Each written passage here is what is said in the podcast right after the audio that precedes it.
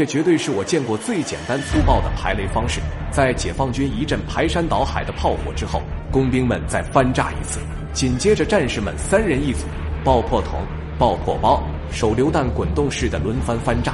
一时间，整个山头的前沿阵地硝烟四起，冲锋的脚步声、爆炸声交响呼应，几百米宽的雷区瞬间就土崩瓦解。然而，正当排雷工作有条不紊的进行时，战士们的爆破工具用完了，前方还有五十米的雷区没排完，怎么办？他们能为主力部队打开冲锋的道路吗？仅有四百人防守的山头，为何会打得这么艰难呢？他们又是采用怎样的方法拿下山头的呢？今天就让我们一起去扣马山上看看，解放军五十五军幺六三师是如何使用巅峰的战术吊打越军的吧。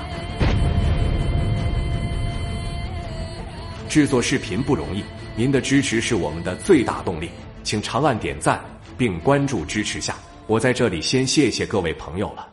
前面我们讲到，解放军一举拿下铜灯后。就为进攻梁山铺平了道路。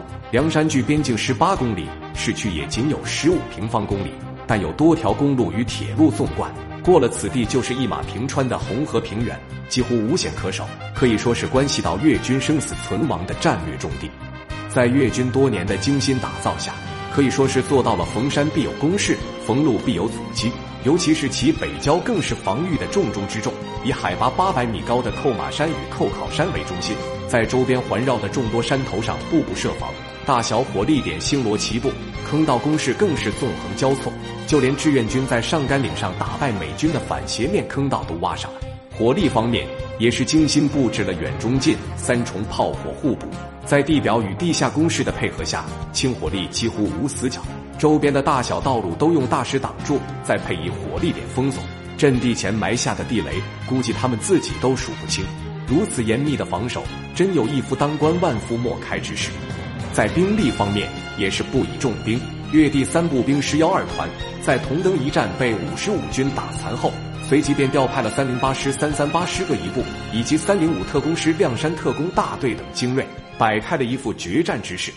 而解放军的五十五军自开战以来就连续作战了近十天，战士们已相当疲惫，但面对越军不断向梁山的集结之势，已没时间让他们休整了。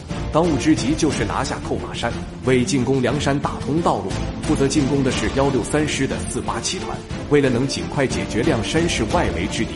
师部给他们调配了两个坦克连，同时全师的炮火都为他们提供支援。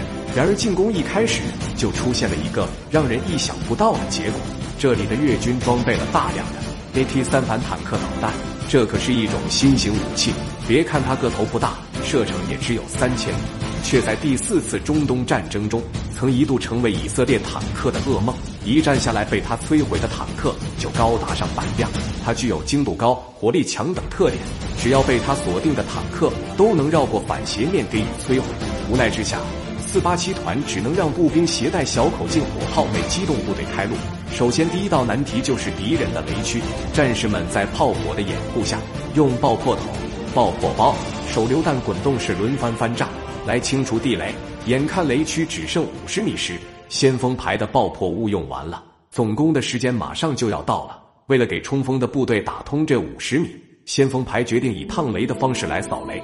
他们两人一组，排长带头义无反顾地冲进了雷区。随着一声巨响，树林里升起一团黑烟，排长高大的身躯也应声而倒。很快，四八七团三营的战士沿着他的脚印向山头发起了冲锋。可迎接他们的又是一阵猛烈的炮火。不管营长做出怎样的调整。对面的越军总能快速的找出他们进攻的路线，予以炮火还击。怎么办？到底是哪里走漏了消息呢？